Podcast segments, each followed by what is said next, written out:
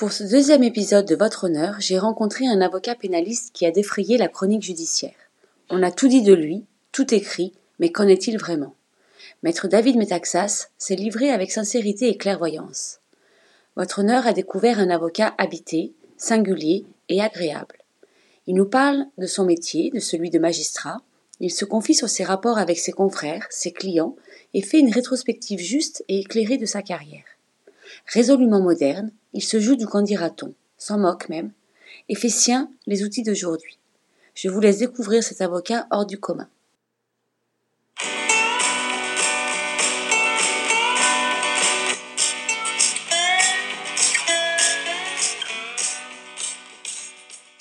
Maître Metaxas, bonjour. Bonjour.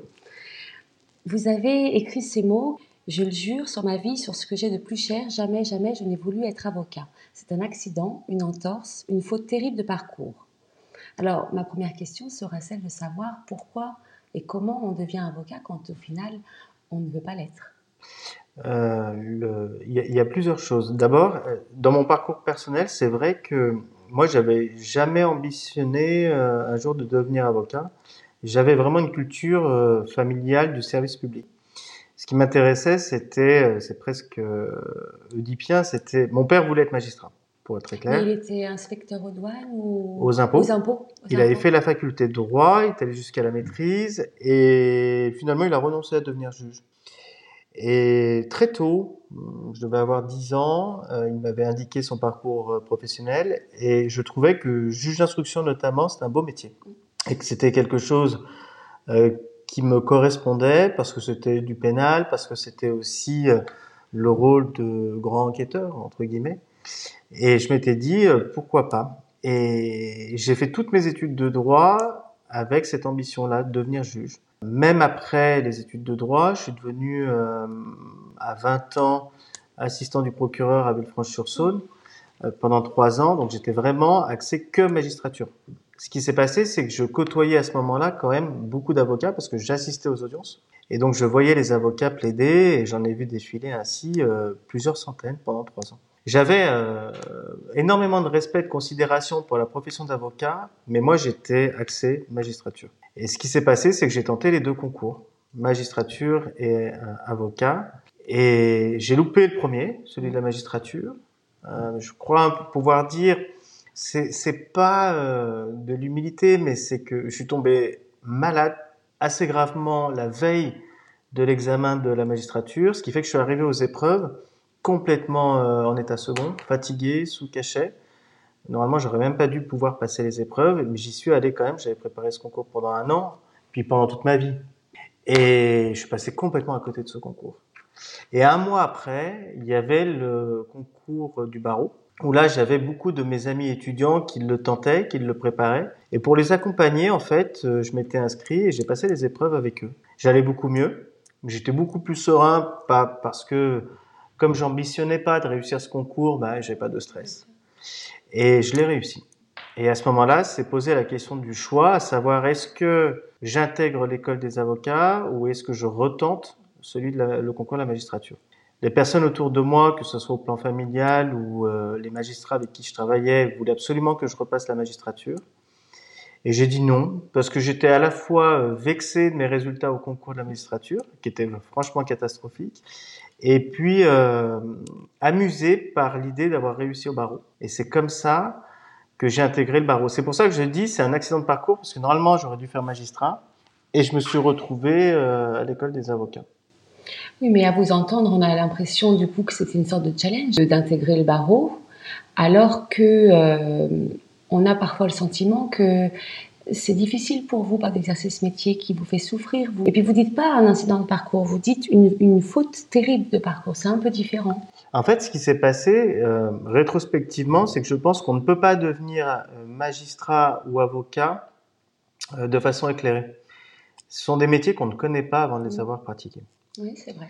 Et moi, j'ai eu. Euh, c'est pour ça que je suis toujours méfiant d'ailleurs avec les étudiants qui arrivent en me disant, euh, notamment au cabinet, en me disant euh, Moi, le rêve de ma vie, c'est de devenir avocat.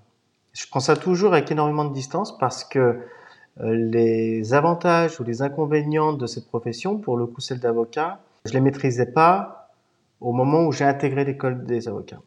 Et je me suis aperçu euh, qu'en réalité, j'étais, à mon avis, mieux fait pour euh, la défense pénale que pour la magistrature. J'aurais, trivialement, j'aurais fait un juge très con, parce que très répressif, je pense. J'avais trois ans de parquet, je n'avais connu que le parquet. Oui, mais quand on est jeune étudiant, quand on se dirige vers des études de droit, souvent on est assez répressif. On a un côté très procureur, mais après on peut se dire quand même qu'avec l'expérience, l'âge, vous auriez peut-être pas été un, magistrat si répressif que ça. Peut-être. Ce que je veux considérer par rapport à désormais ma conception de l'humain et le fait que je suis sans doute devenu plus à l'écoute, plus plus sociable en étant avocat, c'est uniquement parce que le magistrat n'a pas le même rapport aux personnes. Pour euh, le magistrat, bien souvent, ça se résume à un dossier, l'affaire. Pour un avocat, ça va être une rencontre. Indépendamment même du dossier, ça va être une rencontre avec son client. Et ça, c'est un privilège qu'on a sur les juges. Nous, on les côtoie, on les reçoit au quotidien ou on va les voir en détention. On partage bien souvent, avant même qu'ils soient jugés, plusieurs années de leur vie. On est aussi au contact de leur famille, des choses importantes. Ça, le magistrat, il n'a pas cette dimension humaine. Et moi, j'ai découvert ça en devenant avocat. Et ça a été une belle rencontre finalement. Euh, où là, pour le coup, en termes de personnalité, je me suis aperçu que j'étais bien, bien mieux au barreau qu'à la magistrature. J'ai eu de la chance aussi dans mon parcours parce que dès que j'ai réussi le concours d'avocat, j'ai sollicité pour pouvoir arrondir les fins de mois ou tout simplement gagner ma vie euh, des cabinets d'avocats. Et il y en a un qui m'a répondu de façon positive, c'était un pur hasard. C'est Alain Jakubowicz, euh, en, en, me recevant au bout du premier rendez-vous et en me disant j'ai besoin de quelqu'un pour travailler sur un dossier au bout d'une demi-heure d'entretien, c'est le dossier du tunnel du Mont Blanc. Donc il me fait cette proposition-là. C'est pour ça que je dis qu'en réalité... Il n'est pas pénaliste pourtant, c'est plutôt, il est plutôt spécialiste du droit des affaires. non, oui. À l'époque, il était un peu plus sur le droit des personnes. Mais en tout cas, il avait ce dossier de catastrophe, il était partie civile. Il devait gérer euh, de mémoire 29 familles. Et humainement, il n'y arrivait plus. C'était trop mobilisant comme dossier. Et il avait besoin de quelqu'un pour suivre à temps plein cette affaire. Mm.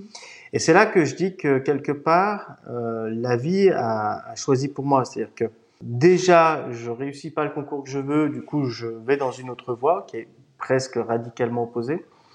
Et j'arrive dans un cabinet où finalement j'ai ce dossier, c'est le sentiment que j'ai eu à l'époque, qui m'attend. Parce que si j'étais pas arrivé à ce moment-là, quelqu'un d'autre l'aurait suivi, mais je suis arrivé à ce moment-là. Un enchaînement finalement de, de hasard chanceux. Complètement. Ça n'a rien à voir avec les compétences ou talent ou la qualité professionnelle. C'est juste une histoire de rencontre au bon moment. C'est ce que dire, des rencontres au bon moment. Donc ça, pour le coup, ça rend très humble. Mais c'est aussi une forme de déterminisme. C'est-à-dire qu'on se dit, finalement, c'était ça qu'il fallait que je fasse. Et j'ai rien à regretter dans mon parcours, même à mes ambitions, parce que je crois que c'est bien que quelqu'un qui intègre la profession de, de juge ou d'avocat ait des doutes en se disant, est-ce que ça me correspond? Est-ce que c'est vraiment ça que j'ai envie de faire? Et finalement, c'est le temps qui passe qui est le juge de paix et qui va décider pour nous si oui ou non on a fait les bons choix.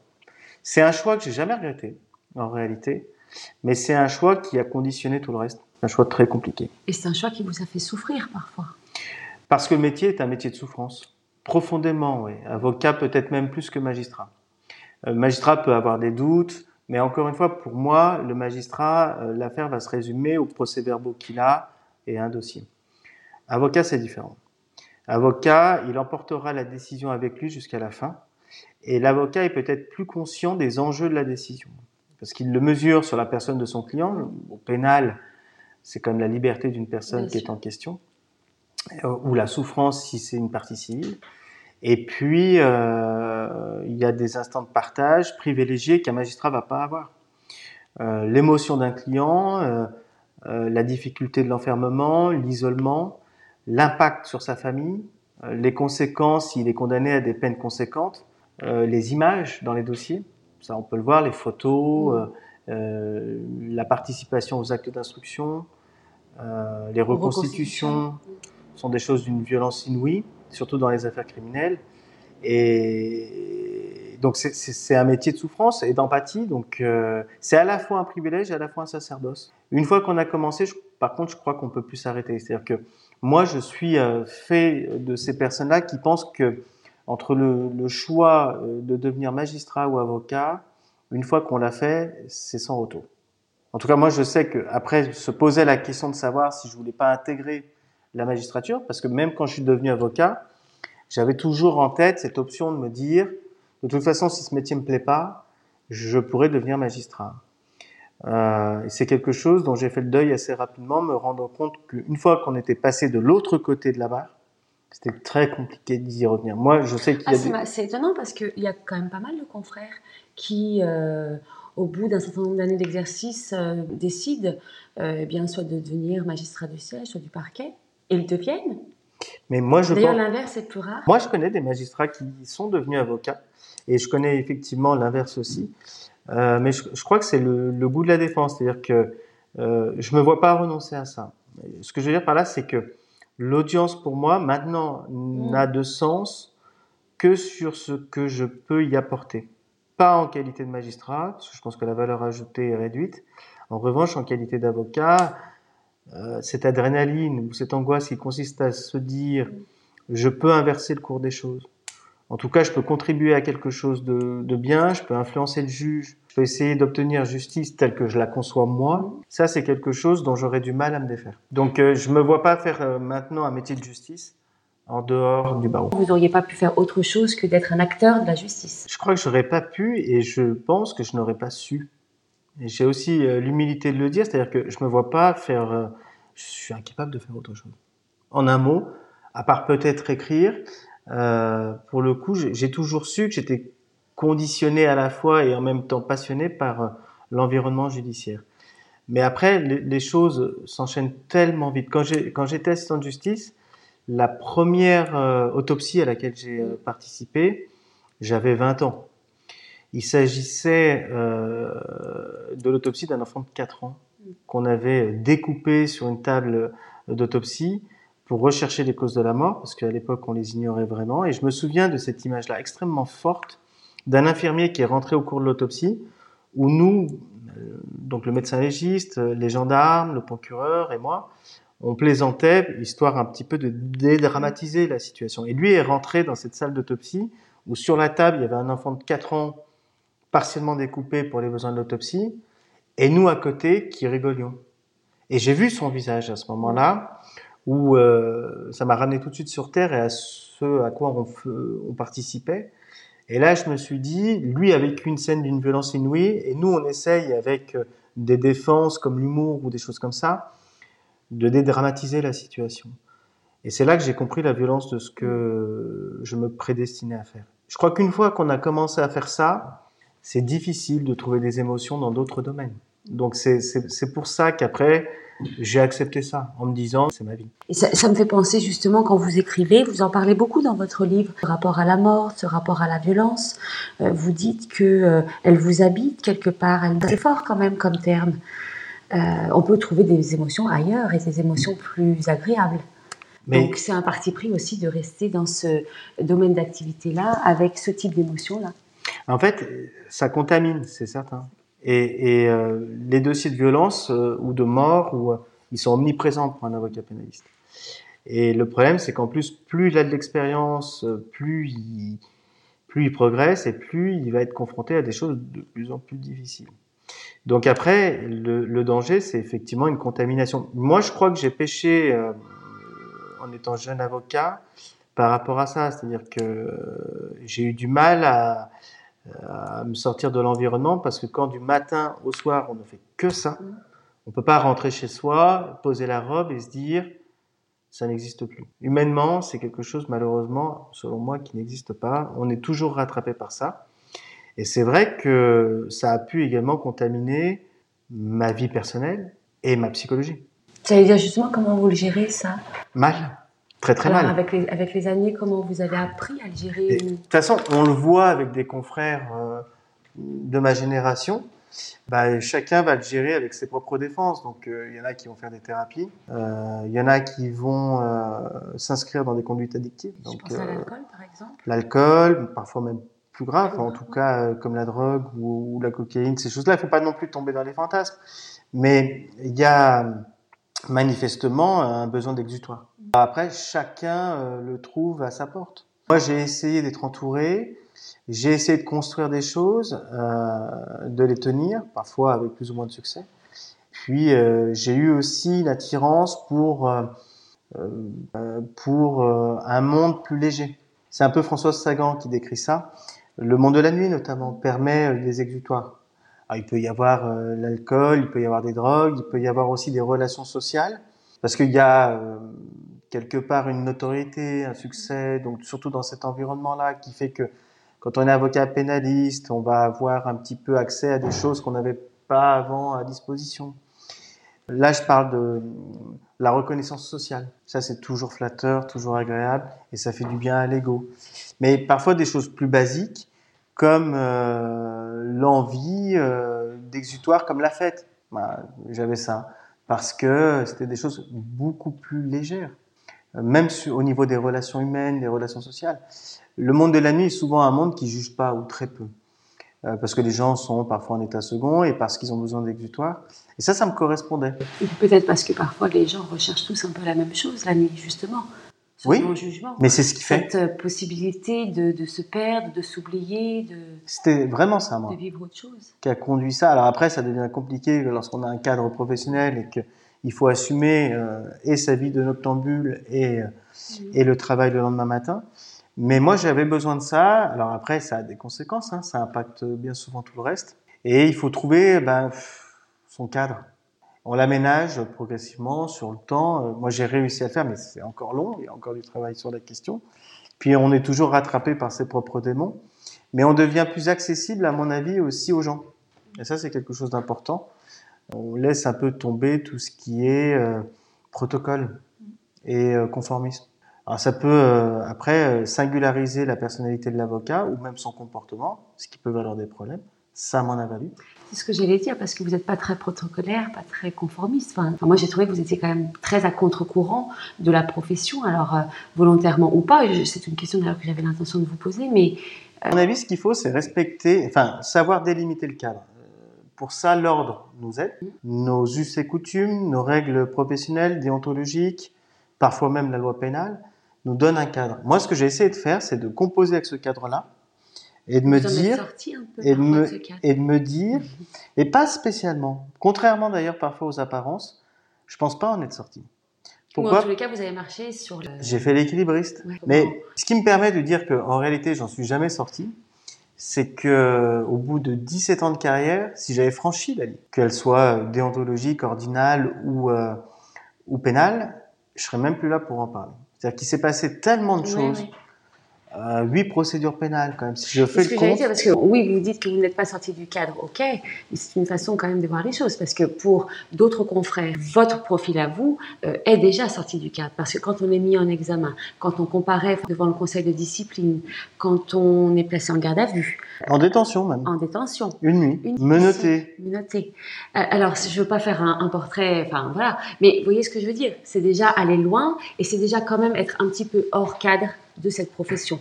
Parce que, à mon sens, quand on est euh, avocat, alors pénaliste de surcroît, mais avocat même tout simplement, euh, justement, cet ordre, ces règles professionnelles font qu'on reste à l'intérieur de ce cadre. Et là, on, en, sort quand même. Quand on fait une nuit en détention, même si derrière, hein, vous avez été euh, quelque part lavé de tout soupçon.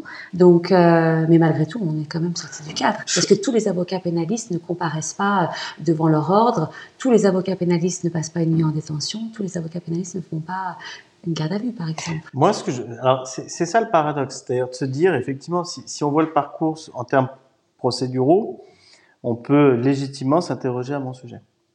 Huit procédures pénales, trois gardes à vue, deux mises en examen, euh, un passage devant le conseil de discipline, même deux, si on compte le conseil de l'ordre. Euh, ça fait beaucoup. Hein. Il y a beaucoup de voyous qui n'ont pas cette carrière-là. mais, mais, mais il y a une chose.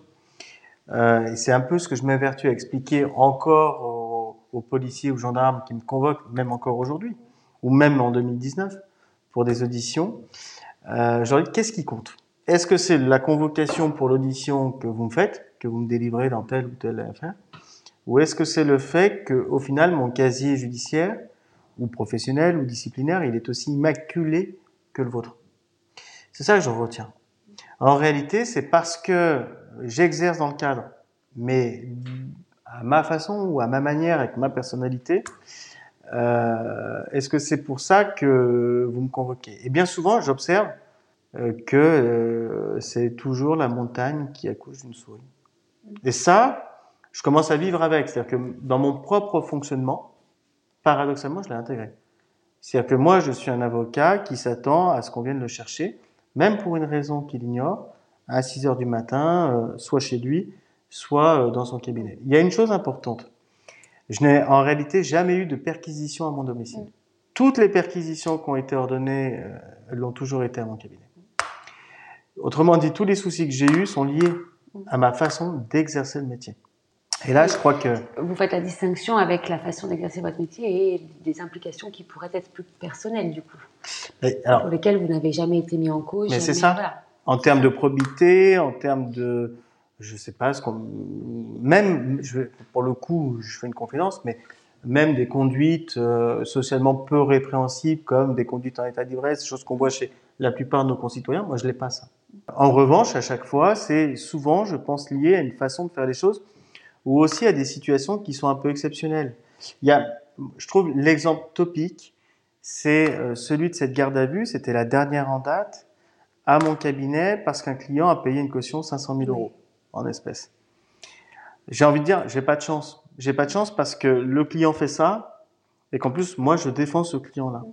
Et si on vient toquer à la porte de mon cabinet, c'est pour me demander des comptes, à la fois sur la décision que j'ai obtenue, celle du placement sous caution, et à la fois pour me dire comment ça se fait que cette caution ait été payée en espèces.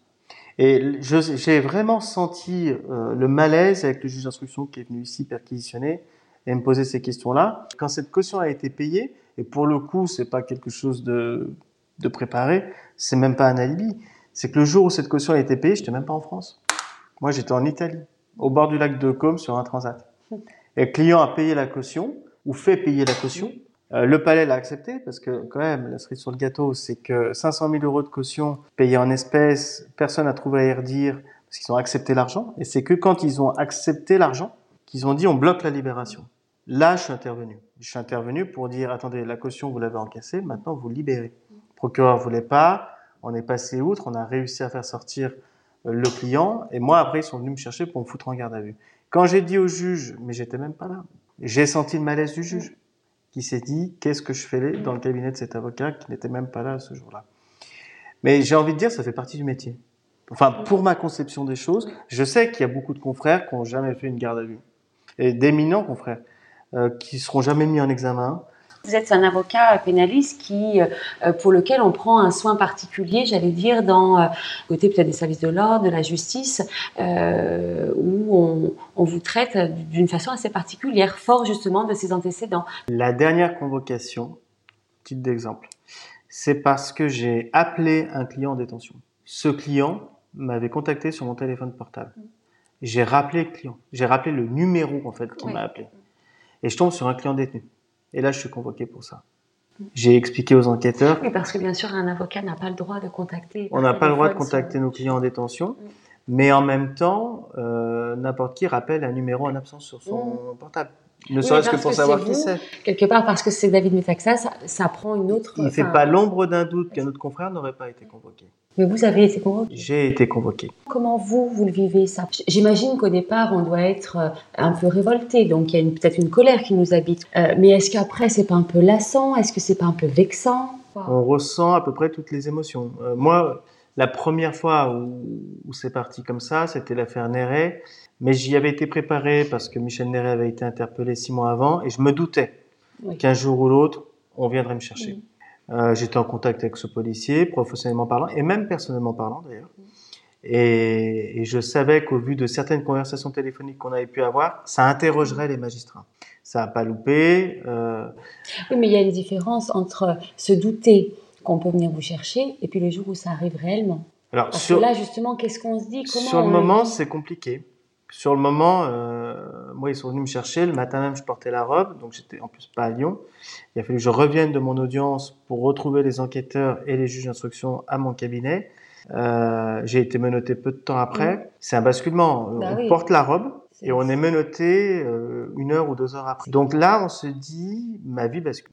Euh, je crois qu'il y a à la fois euh, un sentiment de colère. Si on n'a rien à se reprocher, mmh.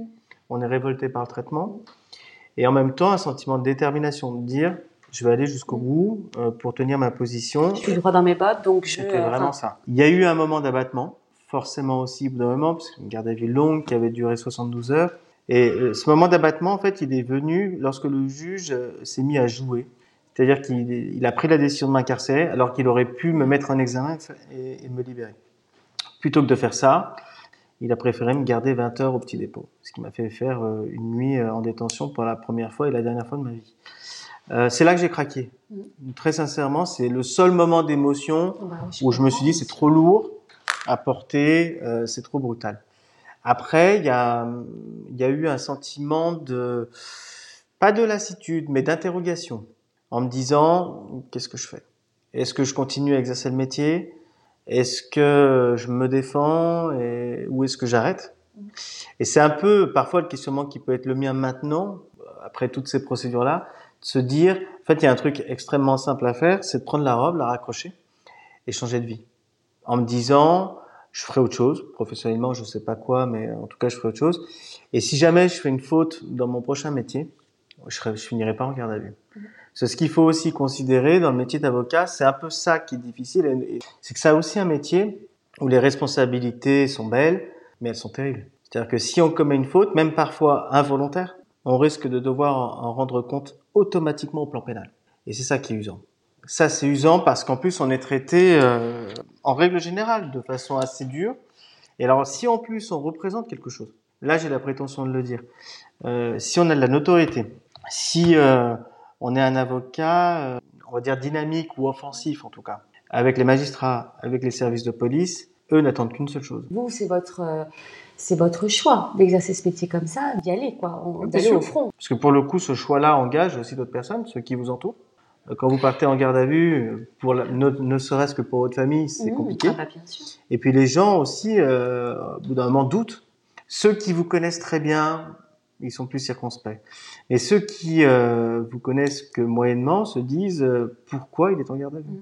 Qu'est-ce qu'il a fait en fait? Oui, et puis il y a quand même aussi tout ce qui se dit, euh, c'est le téléphone arabe. Donc après, tout ce qu'on en sait, tout ce que les, les, les bruits du palais, les- puisque les gens peuvent en avoir comme idée, qui est parfois extrêmement éloigné de la réalité. Je crois que c'est ça, qui est le pire. c'est quand même difficile, Le, effectivement. le à- pire, c'est le barreau et les magistrats. J'allais y venir parce que moi, j'ai trouvé que euh, dans ce parti pris de- d'exercer ce métier comme vous le faites, je trouve que ça isole quelque part. Et, et vous, vous expliquiez que parfois, il y avait des confrères qui refusaient d'intervenir à vos côtés dans certains dossiers, pourtant des beaux dossiers. Et, je me suis dit, quand on en arrive à avoir conscience que d'autres nous fuient, nous rejettent, bah, c'est difficile parce que vous recherchez forcément une certaine reconnaissance dans votre métier. En fait, ce qui s'est alors pour le Enfin, coup, Il y a eu un moment donné dans votre carrière où ça a été comme ça. C'est terriblement vrai. peu? Peut-être que j'ai l'impression que ça change un peu, mais Disons que ça évolue. En fait, ce qui s'est passé, ce que j'ai observé, je, je crois pouvoir même le dater. Je crois que c'était en 2009, 2010, mais c'est pas un hasard. Euh, j'ai été ostracisé au barreau. Mais ça, Ah c'est oui, très clair. oui, oui. En fait, ce qui s'est passé en 2009, les dossiers médiatiques s'en- s'enchaînent. Rien à voir avec le talent.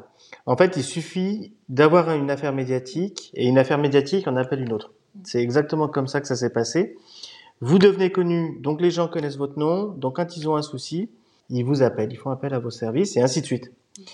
Et moi, ce que j'ai pu observer là-dessus, c'est que la montée, elle était euh, très rapide. Pour un avocat, en Oui, tant que classique, ce sont des métiers de maturité. Euh, pour le coup, c'est parti d'un coup.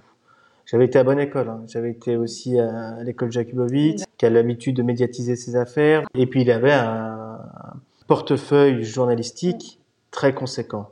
Moi, j'ai utilisé ça. hein. Mais ça a été aussi euh, un des instruments de la réussite. Et je, je l'explique pourquoi? Parce que je crois qu'au sein du barreau, ça, ça n'a pas du tout, mais pas du tout été accepté. Et puis il y avait les réseaux sociaux qui commençaient à l'époque à émerger. Et là, très rapidement, j'étais précurseur là-dessus parce que j'avais compris Oui, l'impact des réseaux sociaux. Donc ça, j'ai utilisé ces instruments-là. À l'instar de confrères qui ne l'utilisaient pas du tout. Absolument pas, et qui condamnaient précisément Mhm. ce genre de choses. Et très rapidement, bah, pour le coup, j'ai senti euh, une mise au banc. Mais quand je dis mise au banc, à la fois parce qu'effectivement, il y, a- il y a eu des scènes d'une violence inouïe. Et là, pour le coup, je le dis euh, sans acrimonie vis-à-vis des confrères, qui bien souvent étaient plus âgés, mais qui n'acceptaient pas ce qui, était en, ce qui était en train de se passer. Surtout à Lyon, où on n'avait pas l'habitude de faire bouger les lignes, où les confrères étaient installés, où il fallait respecter le turnover générationnel. Moi, je suis arrivé en disant, je suis le meilleur, je vais vous apprendre à vivre. Fondamentalement, rien de méchant. Parce que je parlais de moi, je parlais pas d'eux. C'est pas parce que vous dites que vous êtes le meilleur que vous critiquez vos confrères. Mais ça ce discours-là n'a pas du tout été perçu comme ça. Et très rapidement, bah, j'ai pu m'apercevoir bah oui, que des confrères euh, se détournaient quand j'arrivais en audience, me laissaient le banc. Alors c'est bien en termes de confort, mais socialement parlant, euh, on s'interroge. Que des confrères que vous saluez ne répondent pas Bah oui, au salut. Et plus grave encore, euh, que des confrères me rapportent qu'une consigne avait été donnée qu'en cas de difficulté avec moi, peu importe laquelle, du moment où c'était euh, lié à la robe, il fallait automatiquement saisir l'ordre et le bâtonnier Oui, vrai, de la difficulté. Euh, peu importe, à tort ou à raison. Je me suis retrouvé avec des dizaines, des dizaines de plaintes de confrères, avec aussi une réputation sulfureuse, notamment alimentée par des confrères que je ne connaissais même pas, avec euh, des a priori. Alors, il y a des gens, des personnes plus intelligentes que d'autres, qui savent discerner et qui se sont dit entre la rumeur et l'expérience que je peux me faire euh, de David, j'ai eu des gens qui m'ont tendu des mains, et ça, ça aide. Mais pour une main tendue, il y en a 100 Ah oui, qui se détournent. Ça, ça a été dur. Dans le fond, qu'est-ce qu'on ressent? Très franchement, dur, il faut, il faut avoir son réseau à soi. Ça aide beaucoup. Moi, j'avais deux pères à la profession. J'avais Jacques Hubovitz et François Saint-Pierre. Des avocats expérimentés, qui ont, qui ont leur carrière et leur dossier qui parlent pour eux et qui, conscients de la situation, me disaient, en gros, tiens le coup. Laisse passer, ça prend du temps. Il y a aussi quelque chose euh, de simple, en tout cas, mais qui, qui est vrai, c'est de se dire, si je suis traité comme ça, c'est parce que ça fonctionne. Se dire, vaut mieux faire euh, envie que pitié, et, et ça, tu dois accepter ce, ce mode de fonctionnement. Il y a une barrière qui a été franchie me concernant, avec un confrère, je ne vais pas le citer. Il y a une chose où je me suis dit, les choses vont vraiment très très loin. Un jour, à la sortie d'une audience, je suis agressé physiquement parlant. Moi, j'ai la robe sur moi, le confrère la porte pas, il me demande de le suivre dans un recoin du palais de justice. J'y vais pensant qu'on va avoir une explication verbale. Vous étiez adversaire ou- On était adversaires. C'est un pénaliste reconnu à Lyon. Euh, je savais euh, que moi, euh, il ne m'appréciait pas. C'est un euphémisme. Et à la sortie de l'audience, il m'empoigne, il m'attrape par la gorge, il me plaque contre un mur. Et euh, il me dit, j'ai même pas le temps de parler, ou je, suis même dans la capacité de parler. Et il me dit, euh, qu'est-ce que tu fais maintenant Qu'est-ce que tu fais maintenant? Et il me relâche. Cet épisode d'agression physique, pour le coup, il a lieu, moi je le subis, je le vis. Au moment où je veux le dénoncer, l'ordre prend acte de ma saisine, mais 15 jours après, l'ordre me dit que pour euh, l'intérêt supérieur du barreau, il faut que je retire la plainte. Et là, ce jour-là, la vraie rupture a été consommée. C'est-à-dire que je me suis dit, non seulement euh, je suis mis au banc, mais en plus, ma propre sécurité est plus assurée. Oui, puis on, vous réserve un, un traitement un peu unique parce que l'ordre, normalement, représente tous les confrères. Pour le coup, n'importe quel autre confrère dans cette situation-là, j'ai pas l'ombre d'un doute sur le fait qu'il y aurait une réaction extrêmement ferme de l'ordre. Je veux dire, on peut avoir des mots entre nous, c'est pas toujours confraternel, Mhm. mais des violences physiques, on passe un cap supérieur. Euh, là, pour le coup, il a fallu que je me résigne. À ce moment-là, je me suis dit que c'était fini avec le barreau. Je me suis dit que je pouvais pas attendre quoi que ce soit de, de la part de l'ordre, et j'ai hésité, puis j'ai continué. Et puis le pire, c'est que ce qui s'est passé s'est retourné contre moi, parce que certains confrères m'ont dit à ce moment-là que j'avais inventé ça. Ça, c'est cruel. Ça, c'est cruel parce que vous dites, et je parle d'une affaire qui a lieu en 2010. On est en 2018. Je suis pas sûr que si j'avais inventé ça de toute pièce, huit ans après, j'en parlerais encore. Et, et là, on se dit, putain, je devrais faire autre chose. Et, Et non, vous continuez. Et non, un peu, euh, un peu comme un aveugle en fait. Le métier procure euh, heureusement Ah oui, d'autres sensations. avantages, d'autres sensations. Il m'arrive aussi de penser que ça peut être alimentaire. Je gagne bien ma vie. Mm. Maintenant, c'est plus une question alimentaire, mais mais c'est peut-être aussi parce que je me dis qu'il me faut des contreparties désormais à l'exercice de mon métier, surtout dans ces conditions-là, et que j'ai tendance à, à, à me dire, je vais faire les choses à ma façon. Mais est-ce que ce ne serait pas euh, plus profondément euh, l'envie de, de poursuivre cette profession pour parvenir à faire changer d'avis ceux qui peut-être se sont trompés à votre égard en vous? Il y a quand même une chose où, où pour le coup, je sais que j'ai eu fondamentalement tort. Ce qui s'est passé, euh, c'est qu'à la suite de, de l'isolement euh, qui était le mien, Moi, le problème, c'est que j'ai eu une réaction, mais humainement, ça me demandait trop. Moi, je me suis fermé. C'est-à-dire que, isolé que j'étais, en face des confrères, au bout d'un moment, quand vous saluez des confrères qui vous répondent pas, vous les saluez plus. Et là, ça a été mon erreur. Pour le coup, j'aurais dû rester ouvert, essayer de comprendre, essayer de parler. Mais c'était trop. Sur un plan humain, parce que c'était généralisé. Et en face de ça, je me suis complètement fermé. Alors paradoxalement, la réussite, elle, était là, les succès étaient là, les clients, les dossiers, euh, les médias, moi je m'épanouissais là-dedans. Mais c'est vrai que dès qu'il s'agissait de relations confraternelles, j'étais bloqué. Et ça a été une erreur terrible de ma part, parce que du coup, on alimente son propre isolement. Parce que des confrères après euh, disaient, bah ouais, finalement, il est fidèle à sa réputation. Et ça, ça devient terrible. Parce que du coup, on se rend compte qu'on est son propre adversaire. C'est le temps qui a fait que les choses s'apaisent. Moi, mon comportement, fondamentalement, je suis pas sûr qu'il euh, qu'il soit diamétralement opposé. Je crois que c'est les confrères quand même qui ont fini par se dire, il fait partie du paysage. Et on l'accepte parce qu'on n'a pas le choix. Parce que pour le coup, on devient institutionnel. On prend de l'expérience, on prend de l'âge. Et au bout d'un moment, les confrères, c'est pas une forme de reconnaissance. Mais j'ai pris acte de la défaite qui était là. là. Et je crois qu'il y a eu un moment de prise de conscience respective, notamment en 2012 au moment de l'affaire Néret, quand je passe devant le Conseil de l'ordre, là, je sens chez les confrères, parce que sur le moment, euh, quand je me dis, quand on me dit, il faut passer devant le Conseil de l'ordre, le juge d'instruction me dit ça parce que je demande votre suspension temporaire dans le cadre d'un contrôle judiciaire. J'ai, ma première réponse a été de dire au juge, vous demandez ma suspension, vous l'aurez. Parce que j'étais sûr que les confrères à ce moment-là me saigneraient à blanc. L'occasion était toute trouvée. La réaction était inverse. Le Conseil de l'ordre et puis par la suite le Conseil de discipline on dit non. Je pense aussi, en tout cas c'est mon avocat de l'époque, Alain Jakubowicz, qui leur avait dit, leur avait dit, vous avez véritablement, à tous ces bâtonniers qui composaient le conseil de discipline notamment, il leur avait dit, vous avez une véritable introspection à faire par rapport à lui et à la façon dont il a été traité. Et je me souviens qu'au cours de l'audience, ils baissaient tous la tête. Paradoxalement, ça m'a servi. Même si c'était dur, et ça continue de me servir. S'ils prennent la décision, par exemple, de me condamner ou de me suspendre, il faut qu'ils s'attendent à un jour à devoir en justifier. Et ça, c'est une force. Clairement, quand on devient médiatique, ça sert aussi à ça. Alors justement, sur l'aspect médiatique, vous utilisez énormément les réseaux sociaux. Vous êtes sur Facebook, Instagram, Twitter, plusieurs fois par jour d'ailleurs, hein, Twitter. Vous avez du coup euh, construit une image. Alors, on peut recouper euh, plusieurs descriptions qui sont données de vous, qui sont pas toujours élogieuses. Euh, je, je, me souviens d'avoir lu que vous étiez l'enfant terrible du barreau. Bon, ça c'est pas trop mal, mais que vous étiez un avocat borderline, proche du milieu. J'ai même été un peu amusée finalement quand j'ai vu aussi des qualificatifs était donné par rapport à votre physique, à votre posture. On parle de la couleur de vos yeux, qui sont bleus. On parle de votre posture. On dit de vous que vous êtes un avocat playboy. C'est des choses qui ne sont pas très élogieuses. Ça vous gêne, ces images-là? Eh, En fait, moi, il y a un constat que je fais par rapport à ça, notamment aux articles. C'est un confrère ami qui euh, est spécialisé euh, dans ce registre-là et qui m'a un jour proposé de les effacer.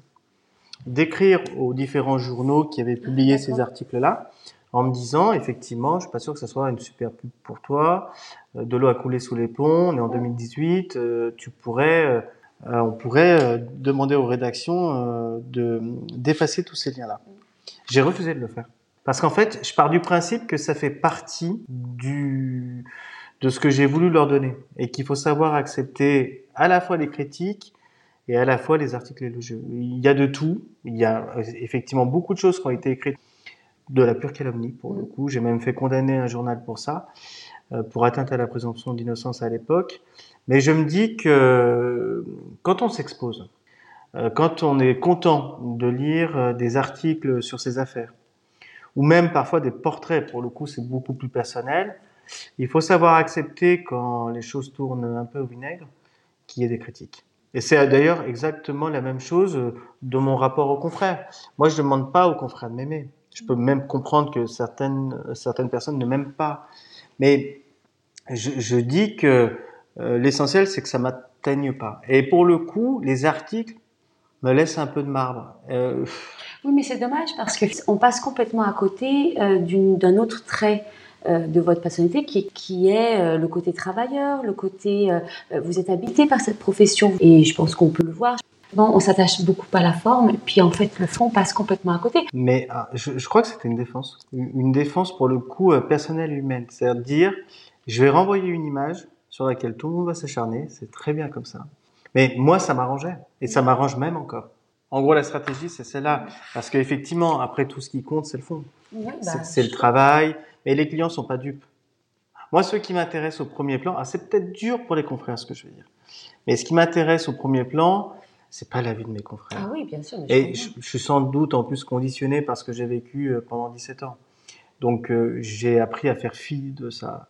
Après, mon cœur de métier proprement dit, et sans doute pour n'importe quel avocat, c'est sa clientèle, ses résultats, le travail, l'investissement qui est, qui est le mien. Et pour le coup, euh, je vais me rendre un hommage, mais c'est vrai que j'ai rarement vu, même dans la bouche des confrères, ce qui montre quand même qu'il y a du discernement, des attaques sur les résultats, le fond ou la façon de plaider. Je peux agacer en plaidant, euh, c'est très subjectif à l'exercice. Mais euh, j'ai rarement eu ce type de retour-là.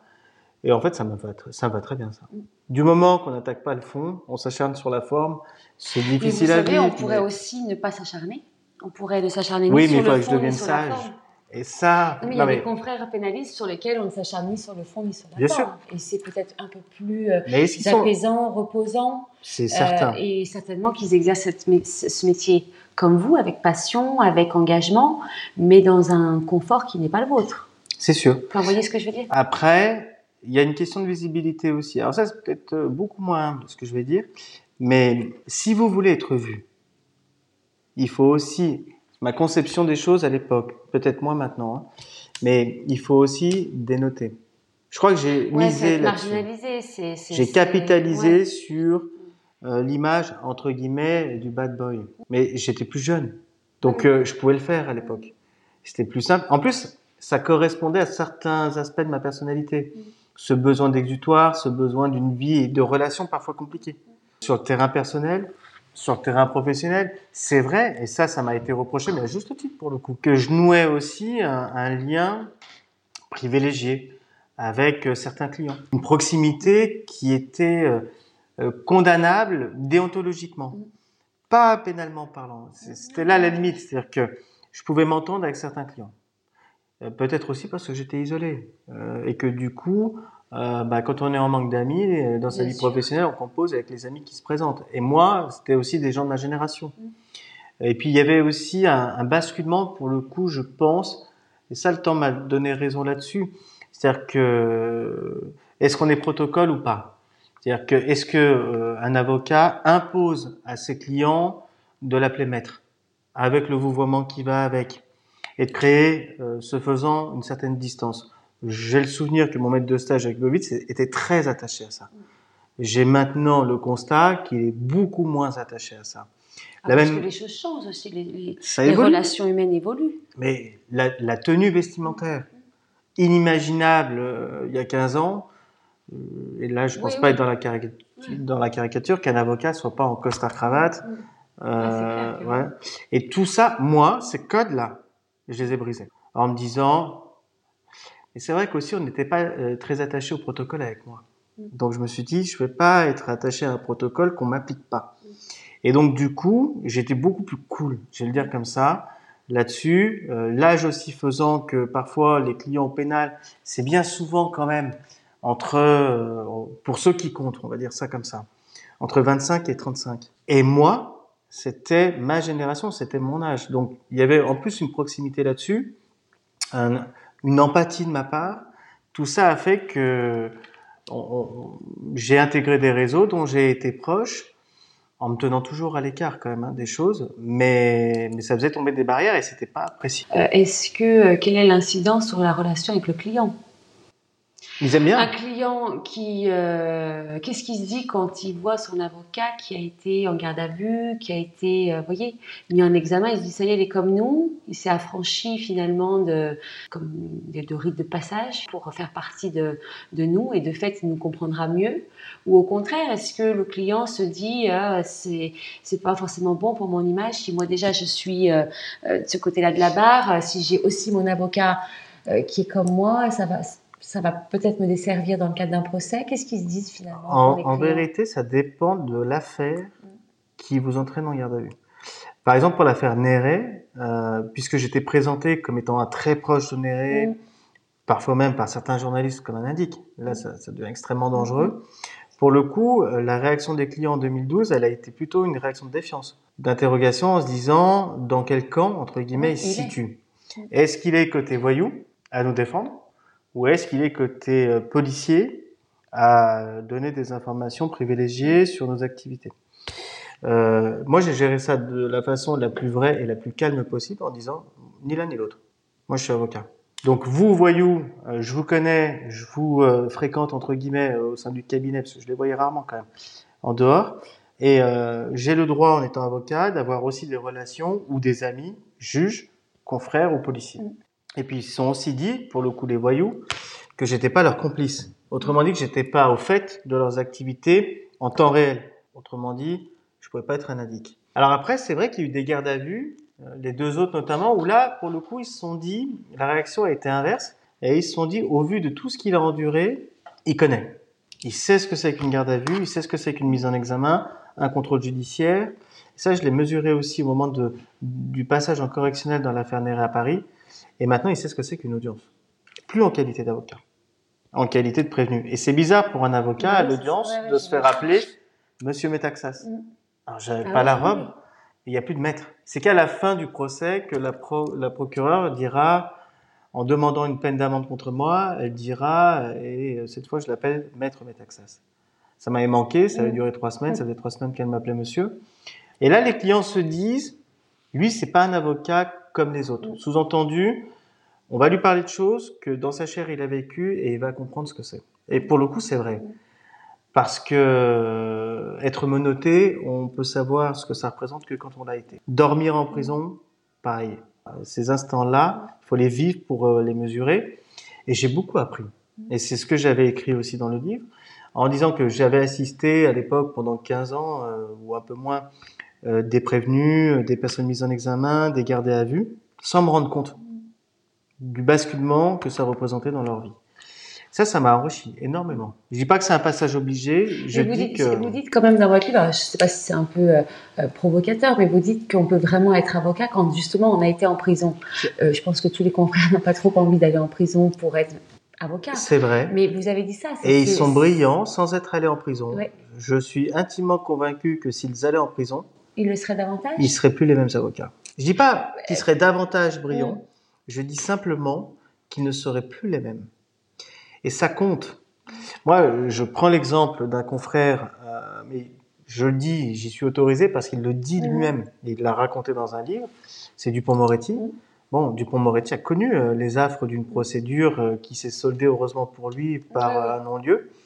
Il sait ce que c'est qu'une garde à vue, il sait ce que c'est qu'une interpellation, il le raconte, il sait ce que c'est qu'une perquisition, on fout le lit de son enfant pour voir s'il cache pas de l'argent ou de la drogue.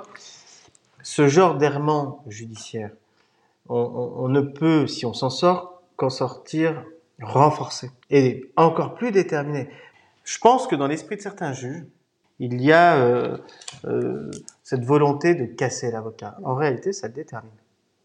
Un avocat plus, et ça c'est propre aux avocats, c'est pas propre à moi, mais ceux qui sont animés par la défense pénale, pris dans l'épreuve, s'en sortent carrément renforcés et déterminés. Donc, euh, je dis que personnellement, humainement, c'est ultra difficile. Professionnellement, si l'avocat s'en sort, sous réserve qu'il ait rien fait, parce que c'est ça la règle hein, ah euh, de départ. Mais je crois que c'est un métier, euh, que les choses soient claires. Euh, ce métier, on peut pas l'exercer si on franchit la ligne. Parce qu'un jour ou l'autre, c'est la stratégie policière, la première des stratégies de, la, de Néré ou, ou, ou de la, des services de BRI, c'est de se dire, de toute façon, quand on loupe un voyou sur une opération d'importation, sur un braquage, peu importe. Nous, on a le temps, il va recommencer. Et ça marche dans tous les aspects de la vie. Et pour le coup, l'avocat qui s'amuse à faire des bêtises, peu importe laquelle, mais qui s'amuse à ça, un jour ou l'autre, il plonge. Un jour ou l'autre, il plonge. Moi, j'ai quand même pour moi maintenant de pouvoir dire à des enquêteurs, vous avez mis mon téléphone portable sur écoute. Vous avez perquisitionné trois fois le cabinet. Vous m'avez euh, mis sous contrôle judiciaire, surveillé, fait passer devant toutes les juridictions possibles et imaginables, sauf la cour d'assises. Euh, il manque que ça. Et, et c'est de leur dire peut-être que si j'avais des choses à me reprocher depuis le temps, depuis 2012, vous auriez trouvé. Alors, le fait que ça continue, Bon, bah, c'est lié aux modalités d'exercice. Mm. C'est aussi de ma faute. J'ai pas qu'à publier quand je fais un procès Mm. une photo d'arme. Euh, L'extrême, c'est j'ai pas qu'à rappeler quelqu'un qui m'appelle parce qu'il y a toujours le risque qu'ils soient en prison. Mm. On en vient à des errements comme ça. Et pour, comme j'ai pas envie d'arrêter, non seulement de publier des choses et encore moins d'exercer mon métier ou de rappeler les gens tout simplement qui m'appellent, je continue. Après, si euh, à un moment ça doit s'arrêter, parce que euh, des juges l'estimeraient ou mes confrères euh, au terme d'une audience disciplinaire, ben ça s'arrêtera. Et à ce moment-là, ils, ils répondront à, à la question de savoir si je dois continuer ou pas à ma place. Et je m'y résoudrai. J'ai pas non plus peur d'un avenir sans la robe. hein. Je sais que vous, vous avez, vous avez dit, sans la robe, je suis désemparée. Mais si Je- vous avez plus la robe, qu'est-ce que vous allez faire? Je sais pas. Difficile. Vous, hein vous, vous pourriez, vous le dites encore aujourd'hui, là? Vous, vous seriez désemparée sans la robe? Ah mais c'est ma vie. Le problème de la robe, c'est que moi, je je l'enlève jamais. Je l'enlève jamais. C'est-à-dire que euh, j'allais dire du matin au soir, mais même le week-end, même en vacances, même le 24 décembre. Les confrères parfois s'interrogent sur euh, certaines clés de réussite que je peux avoir. Dans le fantasme, il est toujours euh, plus facile d'imaginer que ce sont des choses illégales. Euh, C'est du la- travail. la réalité, elle est beaucoup plus basique. Quand j'ai un client qui m'appelle, que ce soit au cabinet ou sur mon téléphone portable, je réponds. Alors, pas forcément à 3 heures du matin, encore que ça a dû m'arriver, mais le week-end ou quand je m'aperçois qu'il y a quelque chose, je gère la chose. Je dis pas personnellement, maintenant je, suis- entouré de collaborateurs, de, de gens qui m'aident, mais c'est un réflexe que j'ai toujours eu. Les deux qualités, à mon avis, que les gens aiment euh, au sein de mon cabinet, c'est réactivité et empathie. L'empathie, c'est pas être complice. L'empathie, c'est dire expliquez-moi ce qui vous est arrivé et on va essayer de régler ça si on y arrive. Voilà.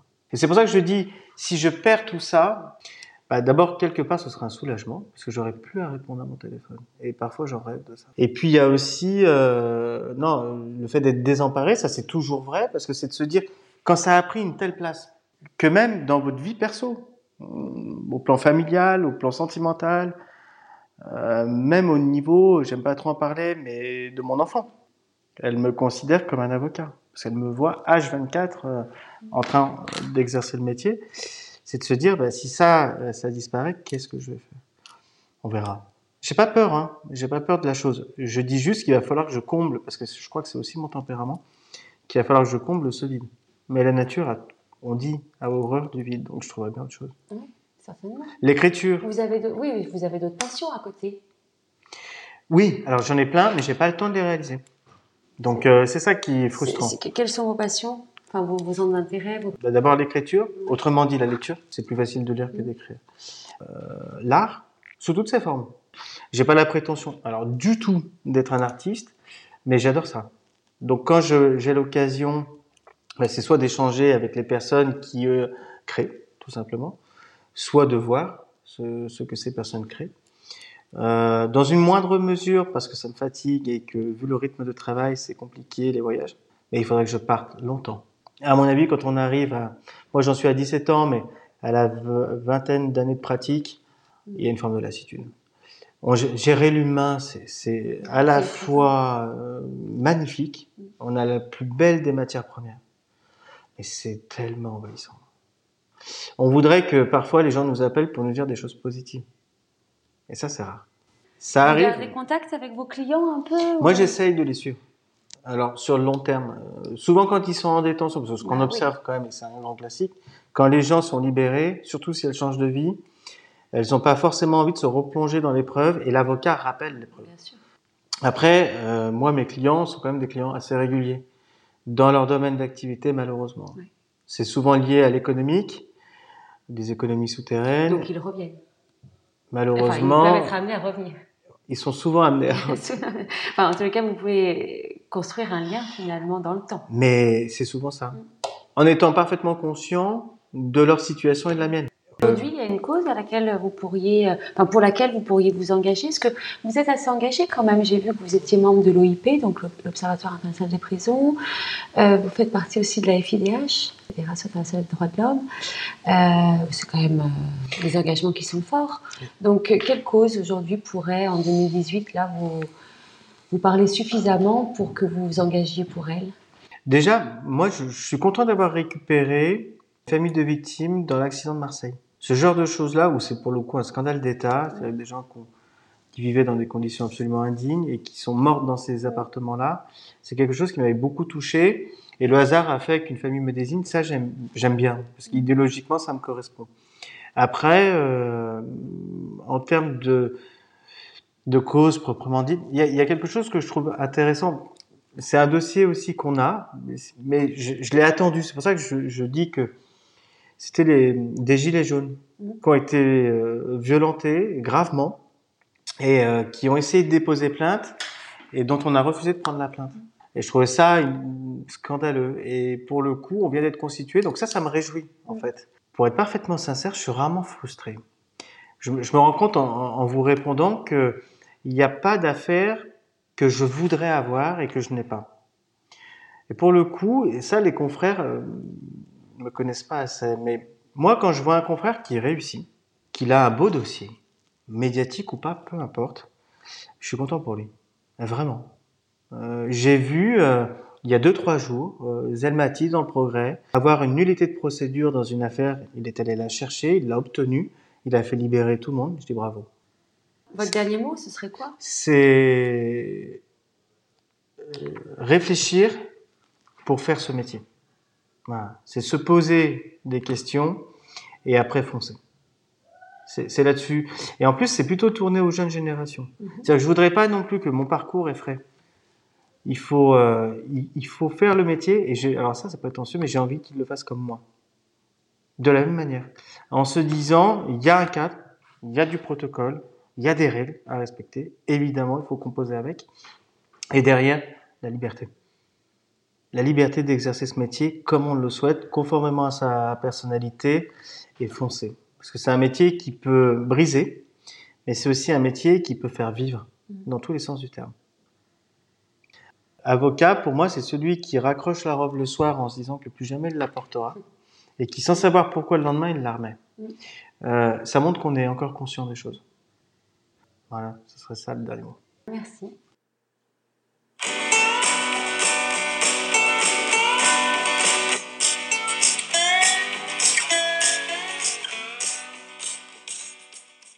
C'est la fin de ce podcast. Il y en aura d'autres bientôt. S'il vous a plu, n'hésitez pas à le faire circuler, à l'aimer et à en parler autour de vous pour que chaque avocat ait son étoile. À très vite.